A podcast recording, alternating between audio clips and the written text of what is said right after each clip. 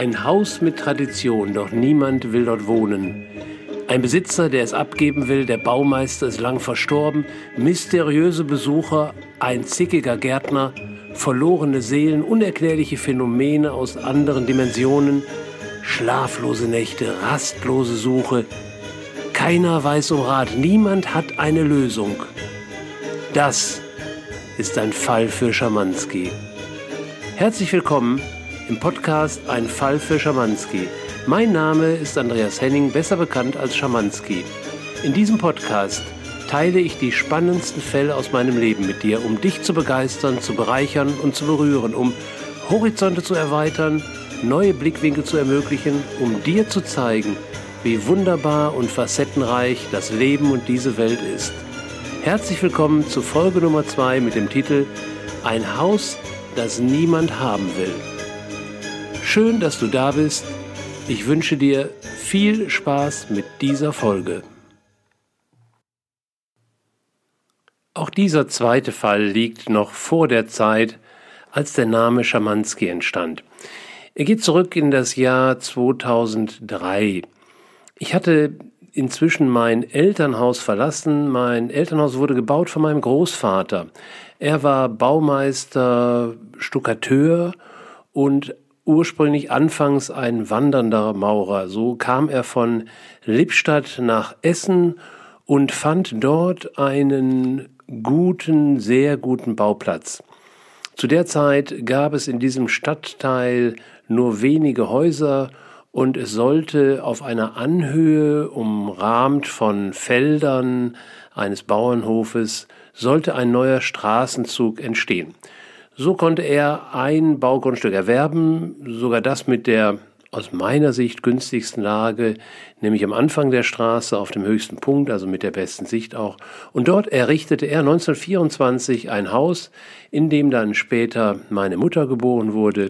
Ich wurde dort geboren, meine Kinder nun nicht wirklich in dem Haus, inzwischen fanden Geburten in Krankenhäusern statt.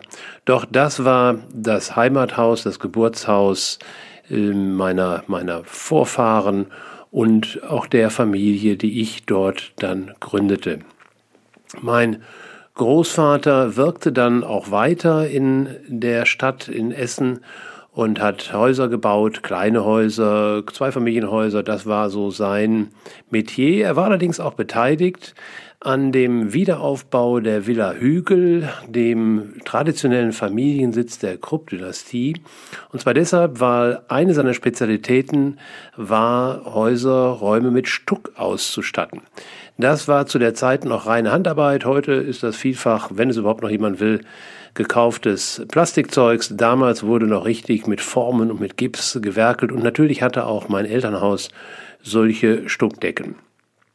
Also ich bin dort groß geworden und habe natürlich auch an dem Haus gehangen. Ich kannte da dort jede Ecke, jeden Winkel und wurde auch als Kind von meinem Großvater in die ersten Techniken des Bauens einbezogen. Also es war wahrlich ein, ein Platz, den ich sehr genossen hatte. Doch das Leben ging weiter. Ich gründete dort relativ spät, aber ich gründete dort eine Familie, hatte meine zwei Töchter und dann kam letztendlich die Trennung zwischen der Mutter meiner Kinder und mir. Ich blieb dann zunächst noch in dem Haus, zog in eine separate Etage und das Dachgeschoss, dort wo ich als Jugendlicher schon gewohnt hatte. Doch irgendwann fand auch die Kernfamilie, also die Mutter meiner Kinder und meine beiden Kinder, eine andere Wohnstadt. Ich war inzwischen nach Baden-Baden gezogen, dort zusammengekommen mit meiner neuen Lebensgefährtin und ihrer Tochter. Und äh, so wurde dann aus der ursprünglichen Familie eine Patchwork-Familie, die meine Kinder halt weiterhin in Essen wohnen, äh, das Kind meiner Gefährtin mit mir in Baden-Baden und wir pendelten viel, die Kinder verstanden sich gut. Also alles war wunderbar und in bester Ordnung, außer dass ich mich aus dieser Ferne von 400 äh, Kilometern nicht wirklich um dieses Haus kümmern konnte. Und äh, inzwischen hatte ich einen neuen Berufszweig hinzugenommen. Ich war Feng Shui-Berater. Ich habe das traditionelle Feng Shui, äh, traditionelle chinesische Feng Shui erlernt, was sehr tiefgreifend ist von der Ausbildung, von der, von der Wirkweise und von der Anwendung. Und äh, spätestens da wurde mir klar oder habe ich die Sichtweise auch angenommen, dass ein Haus in gewisser Weise auch, äh, naja, ein Lebewesen im, im, untergeordneten Sinne ist, nicht wirklich vergleichbar mit einem Mensch oder mit Tieren. Doch es hat ein Eigenleben und es reagiert sehr stark darauf, wie es äh, behandelt wird, wie es gepflegt wird, wie es bewohnt wird. Also es gibt eine Resonanz des Hauses auf die Bewohner, doch es gibt auch umgekehrt ein Einwirken der Bewohner auf das Haus. Und weil mir das klar war und weil ich merkte, dass ein Haus, was doch in diesem Alter ist, immer wieder auch pflegebedürftig ist, also so ein bisschen auch vergleichbar mit einem Menschen, habe ich auch gemerkt, ich kann dem wirklich nicht gerecht werden. Und da das Haus ja auch ein traditionelles Haus war, von meinem Großvater gebaut, von meiner Mutter über viele Jahre, sehr engagiert, gepflegt und von mir auch, war meine Entscheidung dann, das Haus in neue Hände zu geben, in neue Besitzer zu geben, die dieser Tradition auch gerecht werden und die sich dementsprechend kümmern. Das war keine leichte Entscheidung, die war auch nicht von heute auf morgen gefallen, doch es war eine logische Entscheidung und ich habe das natürlich abgestimmt mit meiner Mutter, die schon länger nicht mehr in dem Haus wohnte. Sie war einverstanden, natürlich auch abgestimmt mit meiner Familie. Der Einzige, der damals nicht so wirklich einverstanden war, war meine Tochter Martha. Sie war damals sechs, sieben Jahre alt und hatte da schon äh, verkündet, äh, wenn ich das Haus verkaufen würde, sie würde das später zurückkaufen. Das habe ich natürlich zur Kenntnis genommen und mit ihr auch gesprochen. Da war sie aber nicht zu erweichen. Sie hat dann letztendlich okay zu dem Verkauf gesagt, weil sie schon sehen und einsehen konnte, dass ich da Gründe für hatte und dass auch für das Haus das Bessere war. Also alle anderen waren im Frieden und insofern war es eine, eine Win-Win-Situation. Als Berater wusste ich natürlich, dass das ein, eine wichtige Abstimmung war, um nicht dem Haus so einen, so einen Makel, so einen energetischen Makel anzuhängen. Also aus meiner Sicht hatte ich alles richtig gemacht und es war auch ein günstiger Zeitpunkt. Die, der Immobilienmarkt zeigte so einen Peak nach oben und es war die beste Lage oder eine der wirklich guten Lagen von Essen. Also stand einem Verkauf nichts im Wege. Doch sollte sich herausstellen, dass dem sehr wohl etwas im Wege stand. Ähm, das war allerdings damals nicht sehbar, nicht sichtbar, nicht spürbar. Als Feng Shui-Berater war ich zwar für andere tätig, doch ich hatte keine Veranlassung, auf dieses Haus mal drauf zu schauen. Das ist so ein bisschen wie mit dem, mit dem Experten im eigenen Staat. Ähm, also ich hatte gar keinen, gar keinen, ich hatte gar keinen Impuls, da mal drauf zu schauen. Also ich habe dann einen Makler eingeschaltet und der war auch guter Dinge. Es wurde alles besprochen, Pläne besichtigt, äh, Pläne ausgetauscht, Haus besichtigt und einen Preis festgelegt. Ich habe ihm auch einen großzügigen Spielraum gegeben so dass er dann wirken konnte. Damit war der Fall im Prinzip für mich entschieden. Also ich hatte keinen, keinen Zeitdruck. Ähm, wir waren viel unterwegs mit der Familie, mit dieser Patchwork-Familie. Ich hatte gute Aufträge. Ich war ja selbstständig da schon und wir hatten ein gutes Auskommen. Also ich hatte keinen finanziellen Druck. Und äh, die eine Wohnung, die Kernwohnung, die meine Familie bis zuletzt bewohnt hatte, die habe ich auch nicht neu mit Mietern bestückt, sodass ich dachte, ein Zweifamilienhaus oder zweieinhalb Familienhaus mit einer freien Wohnung ist auch viel easier zu verkaufen. Und äh, naja, die, die Welt war in Ordnung und mir fiel gar nicht auf, dass die Zeit ins Land ging. Die ging allerdings ins Land und es war wie immer äh, die Frau an meiner Seite, der das dann doch eher auffiel als mir.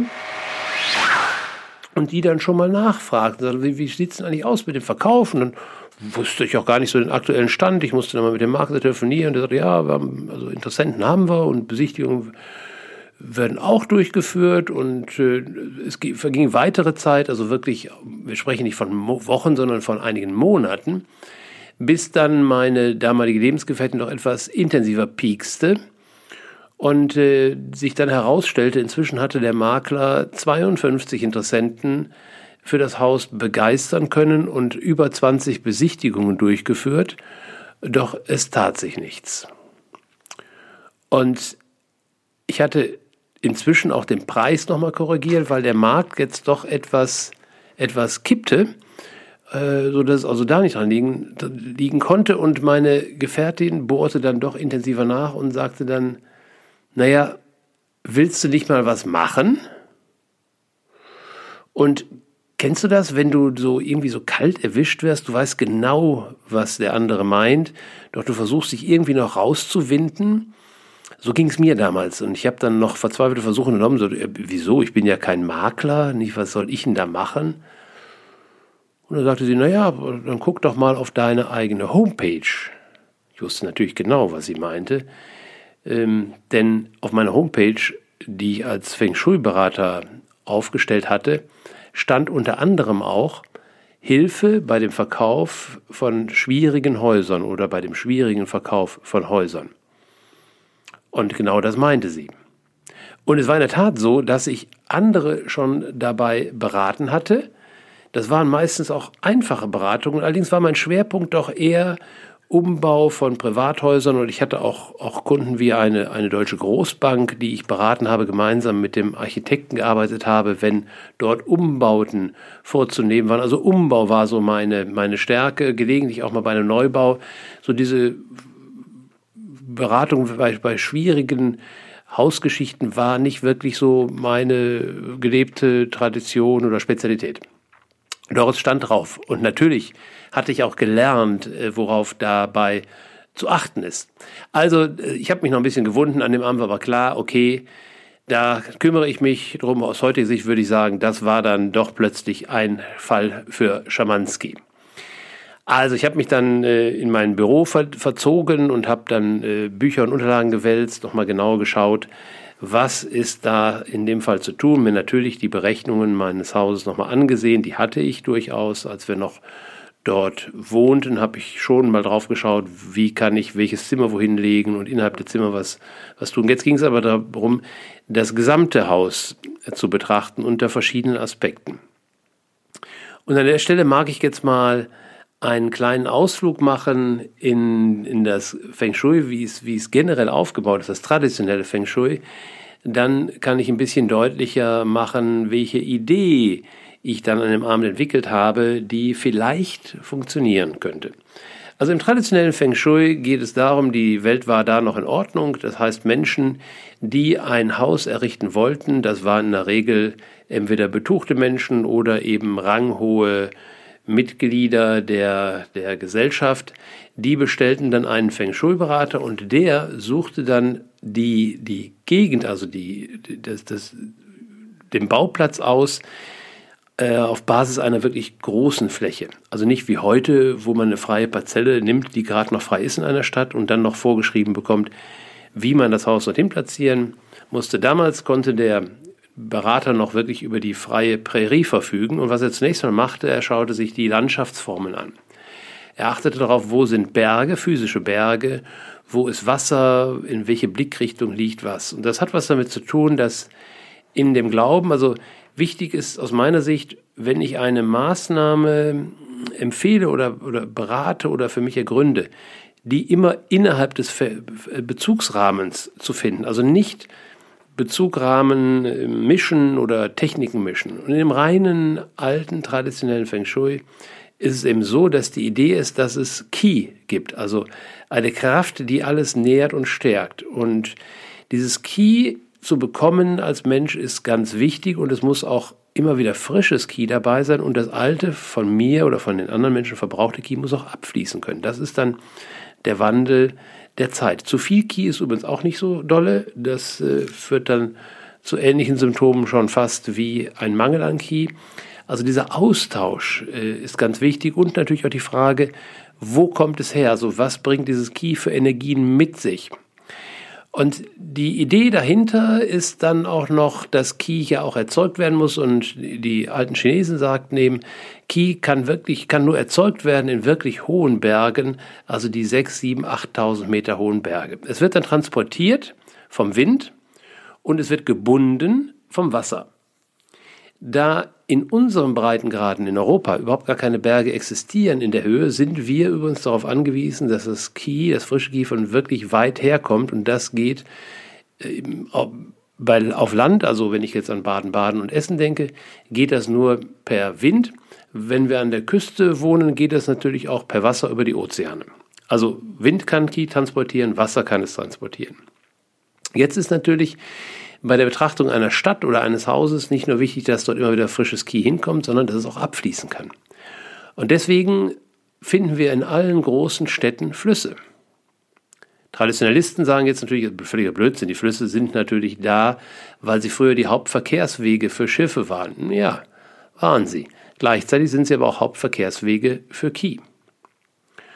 Und in der heutigen Zeit, wo Flüsse weniger geworden sind, wo Flüsse nicht mehr die Bedeutung haben, weil eben nicht mehr so viel auf ihnen transportiert wird, gibt es neue Flüsse, virtuelle Flüsse, nämlich die Straßen, auf denen Autos fahren. Auch Autos transportieren natürlich Kiel. Also heute wird ein Schulberater schon beachten oder dem Beachtung geben, wenn ein Fluss oder ein, ein See in der Nähe ist, doch er wird auch sehr stark auf die Straßen achten.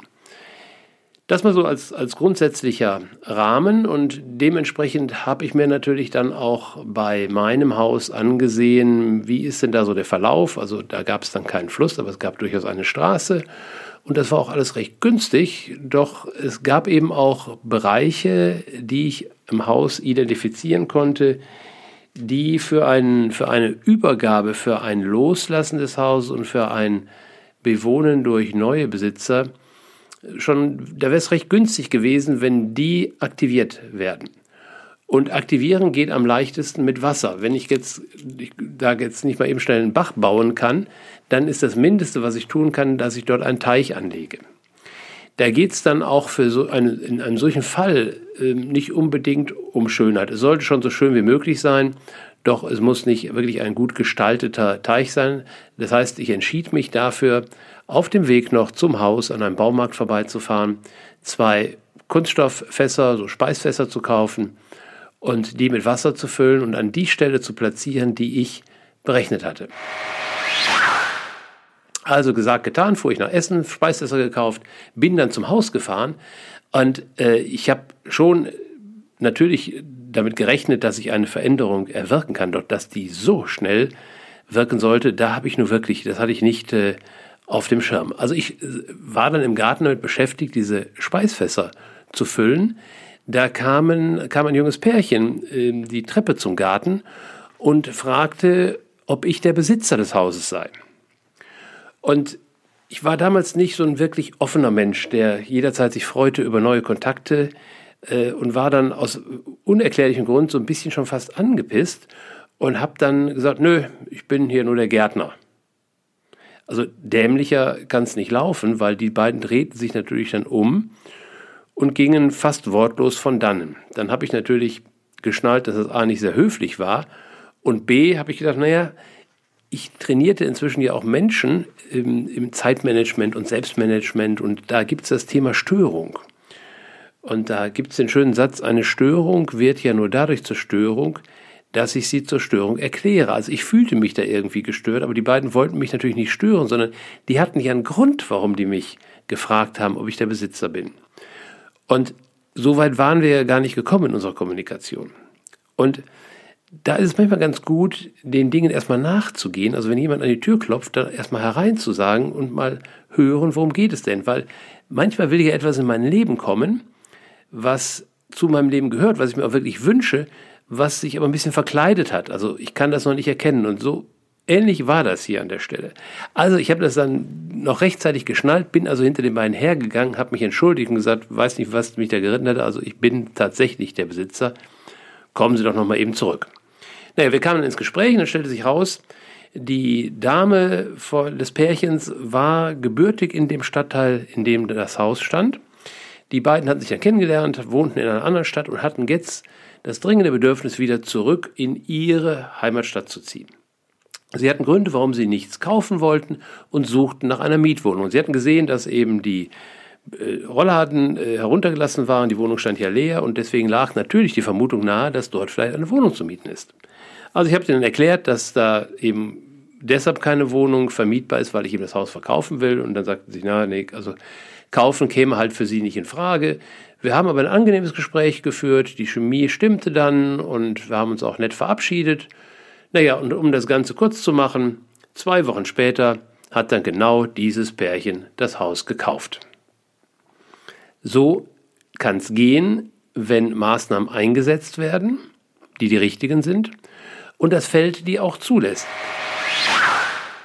Ich möchte dich dennoch einladen, hier mal etwas mit der Lupe drauf zu schauen, weil ich glaube, dass dieser Fall ähm, schon exemplarisch ist und viel Schlüsse zulässt auf das Leben, wie es sein kann, auch mal völlig losgelöst davon, ob ich da Feng Shui anwende oder Affirmationen oder was auch immer. Wenn wir mal davon ausgehen, dass es die physische Welt gibt und dass es eben auch eine mentale, feinstofflich, geistige Welt gibt. Was war passiert? Ich hatte den Impuls auf der geistigen, mentalen Ebene gegeben, dass ich dieses Haus, dieses, diese Materie des Hauses gerne übergeben möchte. Ich hatte den Impuls auch abgestimmt mit meinem Umfeld und weitestgehend, bis auf so eine kleine Nuance vom Martha, waren ja auch alle einverstanden. Also es war sozusagen eine saubere Aura um das Haus herum. Dieses Pärchen hatte den klaren Impuls auf der geistigen Ebene gegeben, sie möchten wieder in diesem Stadtteil wohnen. Sie hatten interessanterweise auch definiert, wie diese Wohnung aussehen sollte, mit, mit, mit Garten, mit äh, Fernblick, äh, in einer ruhigen Straße, also alles Kriterien, die mein Haus aufwies. Sie hatten allerdings auch abgegeben, dass sie mieten wollten. Sie hatten jetzt nicht unbedingt genau definiert, wir wollen nicht kaufen, aber sie hatten gesagt, sie wollen mieten. Wenn jetzt zwei Parteien Impulse auf die geistige Ebene geben, dann gibt es da schon so eine Art, ich nenne es jetzt mal Regisseur, den gibt es natürlich nicht wirklich, aber das wird schon miteinander abgeglichen und da war von vornherein klar, dass hier eine große Übereinstimmung zwischen meinem Wunsch und dem Wunsch der beiden war. Es stimmten nur so ein paar Eckdaten nicht. Und dann ist natürlich wichtig, der, der Materie, und unter Materie verstehe ich jetzt auch andere Menschen, die ja agieren, miteinander kommunizieren. Also diesem ganzen Gebilde etwas Zeit, etwas physische, physische Zeit, richtig, etwas lineare Zeit zu geben. Auf der nicht materiellen Ebene, auf der feinstofflichen Ebene gibt es ja keine Zeit. Da geschieht alles sofort. Das muss sich ja in dieser Welt, in der wir leben, umsetzen. Und das war dann auch sehr schön zu beobachten. Ich glaube, es war sogar etwas länger als zwei Wochen, die es dauerte, weil dann hatte der Makler noch ein paar Dinge zu klären. Die Eltern des Paares kamen nochmal, wollten was besichtigen. Also es gab noch so ein paar, so ein bisschen Feintuning. Und äh, dann muss der Notar noch eingeschaltet werden. Also dieses Feintuning fand dann statt, doch da konnte nichts mehr schiefgehen, nachdem ich also meine erste Barriere, die ich dazwischen gebaut hatte, nämlich sagte, ich bin hier nur der Gärtner, weggeräumt hatte und dieser Kontakt, dieser Austausch zustande kam, wusste natürlich auch die feinstoffliche Ebene, das Ding hier wird zum Klappen. Also es war dann nur noch eine Frage der Zeit und natürlich wichtig, die eigene Befindlichkeit immer wieder herauszunehmen. Also wenn es dann zu Abstimmungen oder Nachforschungen oder Nachfragen gab, dann sind schon sehr schnell immer wieder Emotionen im Spiel. Die haben aber, das ist dann wichtig äh, auch zu sehen, die haben dann nichts mit dem eigentlichen Deal zu tun, sondern mit der eigenen Historie, der eigenen Geschichte. Also an der Stelle hilft dann ein höheres Bewusstsein zu haben oder was ich dann immer wieder empfehle, wirklich einen Dritten hinzuzunehmen, der immer wieder differenzieren kann, sagen kann, hey Leute, diese Diskussion hat jetzt nicht wirklich was mit dem Haus zu tun. Diese Diskussion hat nicht wirklich was mit der Entscheidung zu tun, das Haus zu verkaufen oder auf der anderen Seite das Haus zu kaufen. Also da braucht es ein bisschen Moderation. Das kann dann ein Moderator sein, das kann auch ein relativ neutraler Freund sein. Ich würde da nicht unbedingt jetzt zum Coach gehen. Wenn aber ein Coach schon im Spiel ist, dann den mal einzubeziehen, ist sicherlich an der Stelle auch richtig, denn es geht ja doch nicht nur um eine große Entscheidung, sondern es geht ja auch darum, diese große Entscheidung dann letztendlich auch im Sinne aller umzusetzen. Also das nahm dann seinen Lauf und äh, wir wurden uns einig und es fand eine Übergabe statt.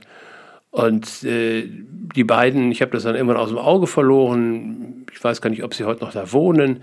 Sicherlich äh, happy und im Frieden. Und meine Familie war im Frieden, meine Mutter war im Frieden.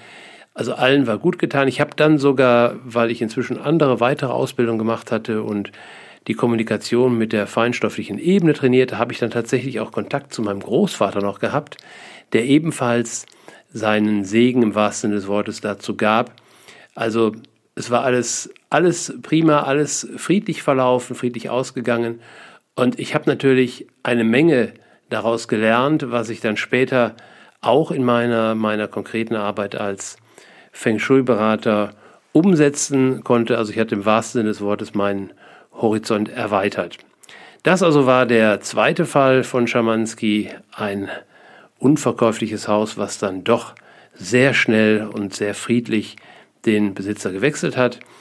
Ich finde es klasse, dass du dabei geblieben bist. Ich freue mich darüber sehr. Wenn du Anregungen hast, äh, wenn du etwas äh, wissen möchtest oder Bemerkungen hast, nutz bitte die Kommentarfunktion. Und wenn du mal ein Thema hast, was sich Schamanski mal ansehen sollte, dann sag mir das bitte, weil ich habe so einige Geschichten, die ich in der nächsten Zeit aufsprechen werde und da kann ich vielleicht auch die ein oder andere mal vorziehen, wenn sie zu deinem Thema passt. Ansonsten bleib bitte dabei. Ich freue mich auf deinen nächsten Besuch. Im Fall Nummer drei wird es gehen um, na, wir wechseln mal etwas das Themengebiet. Lass dich mal einfach überraschen. Und bleib bitte jetzt auch noch dabei, weil, wie schon im ersten Fall besprochen, gibt es ab dieser Folge auch einen kleinen Einblick in Schamanskis härtesten Fall. Da machen wir also dann gleich direkt weiter.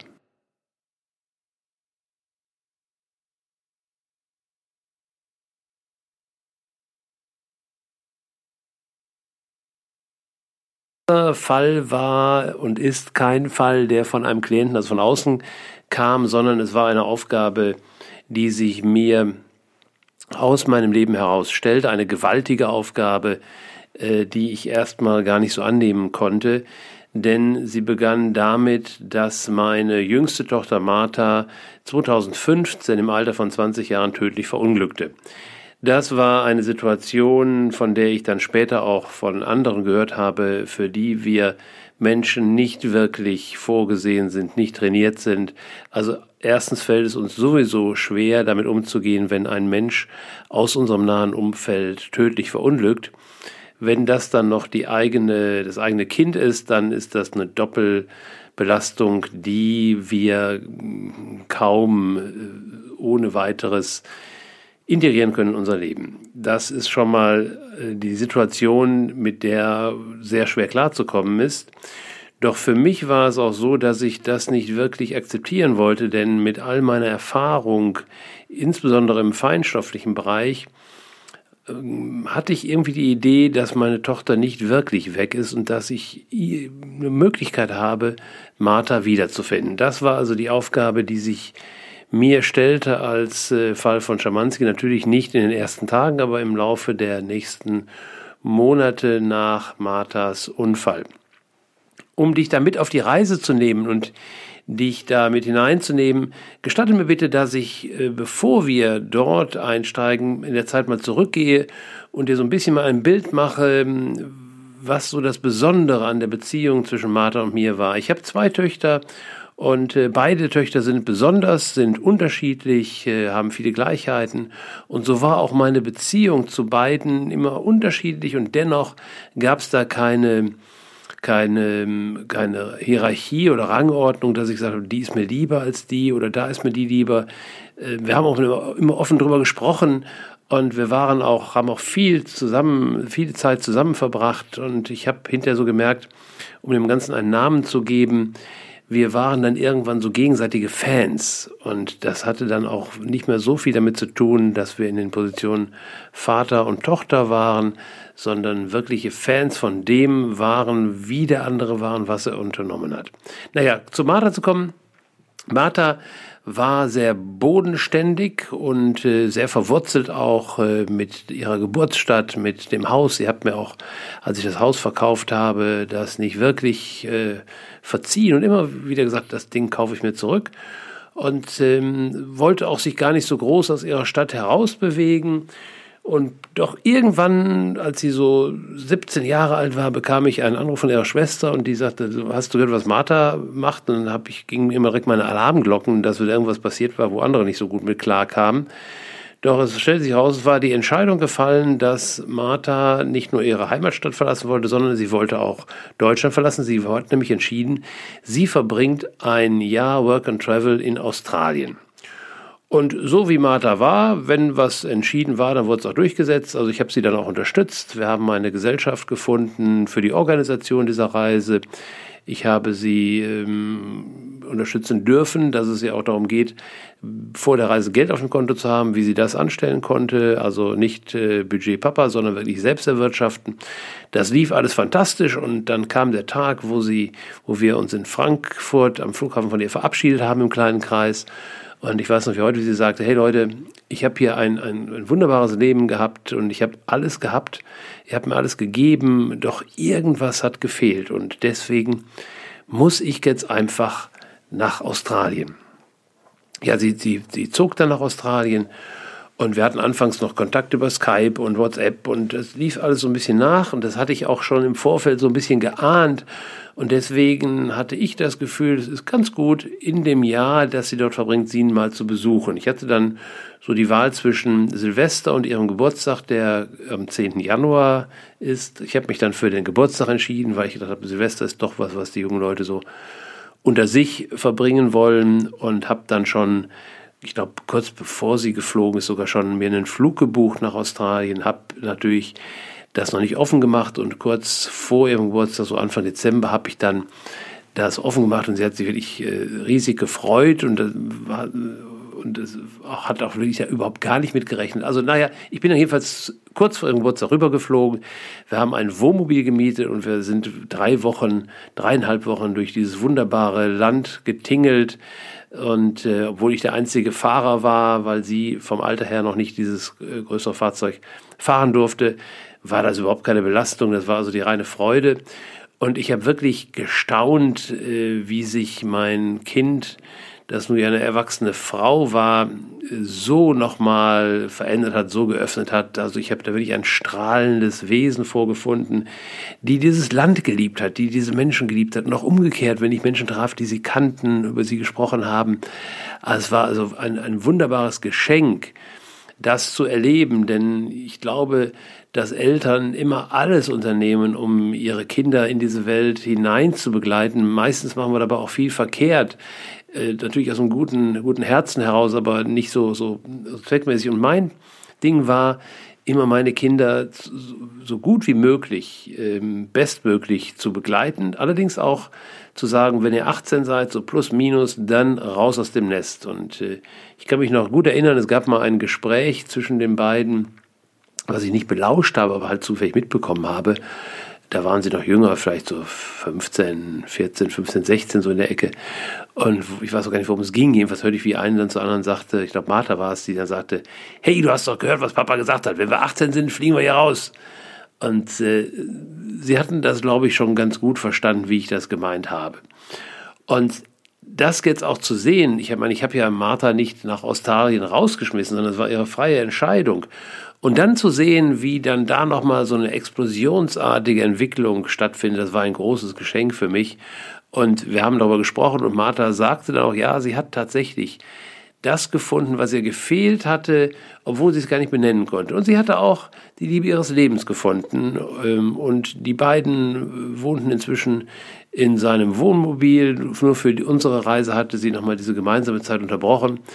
Also es war wirklich alles in Ordnung und ich bin nach wie vor so, so happy und so froh, dass ich diese, diesen Flug unternommen habe und diese Zeit mit ihr verbracht habe, um wirklich vor Ort zu sehen, zu erleben, zu spüren, wie dieses kleine Baby zu einer erwachsenen Frau geworden ist. Und sie war in vielen Dingen, obwohl sie erst 20 Jahre war zu dem Zeitpunkt, über mich hinausgewachsen. Und ich glaube, auch das ist das größte Geschenk, was wir uns selbst geben können, ob es jetzt in der Begleitung der eigenen Kinder ist oder generell in der Begleitung von anderen Menschen, diesen Fokus zu haben, ich bin bereit und ich bin offen, Menschen zu begleiten über meine eigene Größe hinaus. Das ist nicht unbedingt naturgegeben, dazu braucht es schon ein Stück Klarheit und auch eine Entscheidung, das zu tun. Und ich hatte das getan und ich war dafür, wurde dafür belohnt. Und so im Rückblick auf diese Reise, es gibt diesen schönen Satz, der erste Eindruck entscheidet, der letzte bleibt. Und ich weiß noch das Bild, als ich nach dieser langen, strapaziösen Reise am Flughafen angekommen war und das erste Mal Martha in der Reihe der Wartenden entdeckte, das war so der erste Eindruck. Und der letzte Eindruck war, Wir endeten dann mit äh, unserer Tour in Melbourne. Dort hatten wir das Wohnmobil abzugeben und haben dann ein Hotelzimmer gebucht und am nächsten Tag trennten sich dann unsere Wege. Ich machte mich halt auf den Heimweg und Martha wollte eben von dort in den Norden fliegen, um sich mit ihrem Lebensgefährten wieder zu treffen und dann gemeinsam weiterzuziehen. Und wir hatten sehr unterschiedliche Flüge. Mein Flug ging erst am späten Vormittag und Marthas ging schon sehr früh morgens. Sie musste also um 5 Uhr bereits das Hotel verlassen. Und wenn so eine Konstellation ist, dann neigt man ja schon mal dazu, sich abends zu verabschieden und sagen, du, ich schlafe morgen aus. Doch bei uns gab es eine Tradition. Dadurch, dass ich mich sehr früh von meiner Familie getrennt hatte, nach Baden-Baden gezogen war, hatten wir halt die Konstellation, dass ich sehr oft anfangs zu meinen Kindern pendelte und später sie zu mir pendelten. Das ließ dann etwas nach, als aber dann die Mutter der beiden Kinder verstarb. Sie waren, die Kinder waren da 16 und 18 und entschieden, in ihrem, in ihrer Wohngemeinschaft in Essen zu bleiben. Dann habe ich sie dann anfangs auch wieder wöchentlich betreut, bin jedes Wochenende hochgefahren ähm, nicht, weil sie so vom Alter her noch so bedürftig waren, sondern weil die Situation, die Trauersituation einfach mehr Begleitung brauchte. Und deswegen war es bei uns eine große Tradition, dass wir uns gegenseitig besuchten. Und es war immer so, immer so, dass wir uns empfangen haben. Das heißt, wenn ich mit dem Zug kam, dann wurde ich am Bahnhof abgeholt, entweder auf dem Gleis oder vor der Tür. Und umgekehrt, wenn die Kiddies zu mir kamen. Wenn sie mit dem Zug kamen, stand ich am Bahnhof. Wenn sie mit dem Auto kamen, war ich zu Hause und habe sie empfangen. Das war einfach so. Das heißt, es gab immer eine herzliche persönliche Begrüßung und es gab immer ein Verabschieden. Nicht, weil uns das jemand beigebracht hatte oder weil wir da irgendwie einen, einen wirklich rationalen Grund für hatten. Es war einfach so. Und dieser Tradition folgend bin ich natürlich morgens, als Martha dann los musste, auch aufgestanden und sie hat dann noch ein paar Dinge gepackt. Und dann haben wir uns wirklich sehr intensiv, sehr herzlich verabschiedet und ich sehe dieses Bild heute noch, wie sie dann, nachdem sie mich so fest gedrückt hatte, nochmal auf das Bett plumpste und nochmal so gickernd da lag. Das war eben der letzte Eindruck, den ich hatte, natürlich absolut überhaupt nicht ahnend, dass das das letzte Mal sein sollte, dass ich meine Tochter in meinen Arm nehme, ihr in die Augen schaue, einen Kuss auf die Wange drücke und dass ich sie danach nie wieder sehen würde. Das war natürlich überhaupt nicht absehbar, doch ich bin heute sehr, sehr dankbar, dass wir diese Tradition hatten, so dass ich da wirklich an der Stelle, auf diese Stelle zurückschauen kann und nicht da schon die ersten Defizite hatte, ach hätte ich doch mal. Das war war jetzt mal so ein kleiner, eine kleine Vorgeschichte zu Schamanskis härtestem Fall. Im nächsten, in der nächsten Folge von Schamanski gebe ich dir gerne weitere Hintergründe und Einblicke. Falls du jetzt an der Stelle ungeduldig wirst und mehr, schneller darüber mehr erfahren möchtest, ich habe darüber, über mein Leben von 2015 bis 2019, bis Anfang 2019, ein Buch geschrieben mit dem Titel Angekommen. Das ist äh, bei Amazon erhältlich oder auch hier über die Kommentarfunktion oder über meine Webpage. Also wenn du magst, wenn du ungeduldig bist, dann kannst du gerne in das Buch schauen, wie es weitergeht. Ansonsten bleib einfach beim Podcast dabei. Von jetzt an gibt es am Ende eines jeden Falles immer einen kleinen Einblick auch in Schamanzis härtesten Fall. Also klasse, dass du so dabei warst heute. Ich hoffe, es hat dir Spaß gemacht. Ich hoffe, es hat dir Anregungen gegeben, Hinweise gegeben, Aspekte gegeben, was auch immer. Wenn es, hat dich, dass es dich bewegt hat, äh, dass es dir Spaß gemacht hat, dann freue ich mich. Wenn du Fragen hast, kontaktiere mich. Wenn du Wünsche hast, kontaktiere mich. Ansonsten bleib dabei bis zu Schamanskis drittem Fall, der schon bald kommt. Danke, dass du dabei warst. Alles Gute. Dein Andreas Henning.